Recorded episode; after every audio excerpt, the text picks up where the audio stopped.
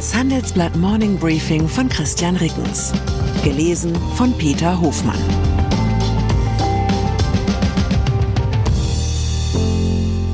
Guten Morgen allerseits. Heute ist Mittwoch, der 14. Juni 2023. Und das sind unsere Themen.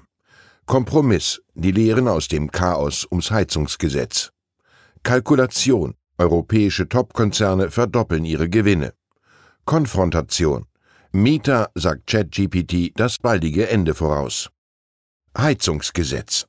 Demokratie wirkt. Das ist für mich die entscheidende Botschaft hinter dem Kompromiss zum Kompromiss zum Heizungsgesetz. Auf ihn hat sich die Ampelspitze am Dienstagnachmittag geeinigt.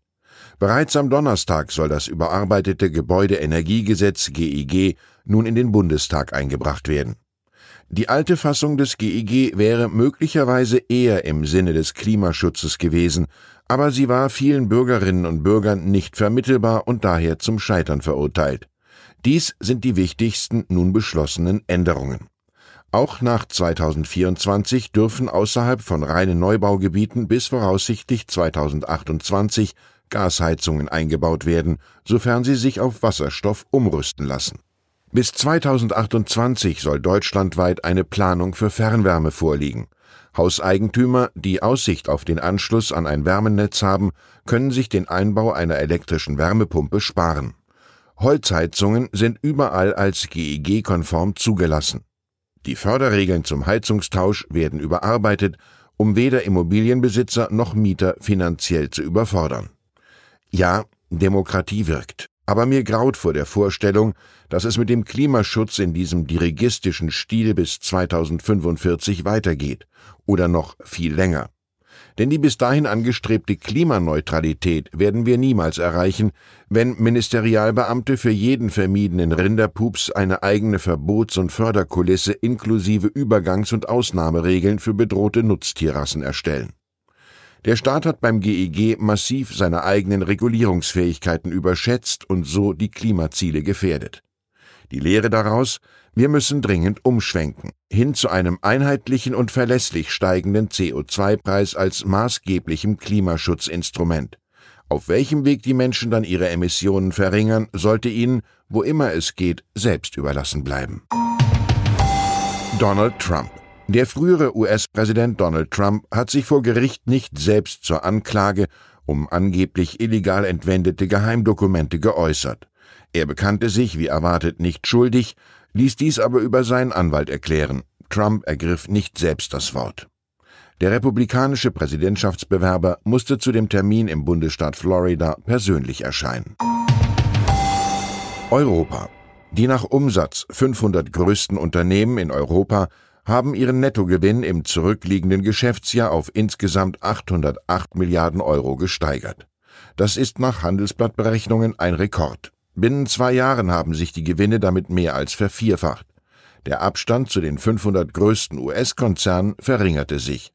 Allerdings liegt deren Gesamtgewinn mit umgerechnet 1,3 Billionen Euro noch immer deutlich höher. Ulrich Stephan, Chefanlagestratege der Deutschen Bank, erläutert, dass europäische Unternehmen wegen enger Handelsverflechtungen mit China besonders vom Ende der Null-Covid-Politik und dem damit einhergehenden Schub für die Wirtschaft profitiert hätten. Während US-Konzerne laut Stephan im Schnitt nur knapp fünf Prozent ihrer Umsätze in China erzielten, liegt der Anteil in Europa nach Handelsblattberechnungen doppelt so hoch. Doch dieser China-Effekt endet im laufenden Jahr. Es spricht viel dafür, dass die US-Konzerne ihren Gewinnvorsprung 2023 weiter ausbauen. Aktienmarkt. Was für Nachtmenschen der angesagteste Club ist, bezeichnen Börsianer als Most Crowded Trade. Das ist jenes Marktsegment, in dem sich aktuell die meisten Investoren tummeln. In beiden Fällen gilt, wenn alle gleichzeitig zum Ausgang drängen, kann es hektisch werden. Laut einer Umfrage der Bank of America unter internationalen Portfolio-Managern ist der Most Crowded Trade für 55 Prozent der Befragten derzeit Big Tech. Noch vor einem Monat waren lediglich 30 Prozent dieser Ansicht. Kein Wunder, die Aktien der großen US-Technologiekonzerne wie Meta und Apple haben zwar 2022 heftig verloren, sind in diesem Jahr aber umso rasanter gestiegen. Der Chiphersteller Nvidia legte seit Januar um 170 Prozent zu. Die Papiere der Facebook-Mutter Meta gewannen 125 Prozent, die von Alphabet, Apple und Amazon zwischen 40 und 50 Prozent. Hauptgrund für den Anstieg der Run auf alles, was nach künstlicher Intelligenz klingt. Schön für jene, die bei der Rallye von Anfang an dabei waren. Riskant für alle, die jetzt noch aufspringen. Wie groß die Angst vor Börsenrückschlägen unter den Profis derzeit ist, zeigt eine andere Zahl aus der Umfrage. 32 Prozent der befragten Investoren sind derzeit generell in Aktien untergewichtet. Im Mai waren es lediglich 24 Prozent.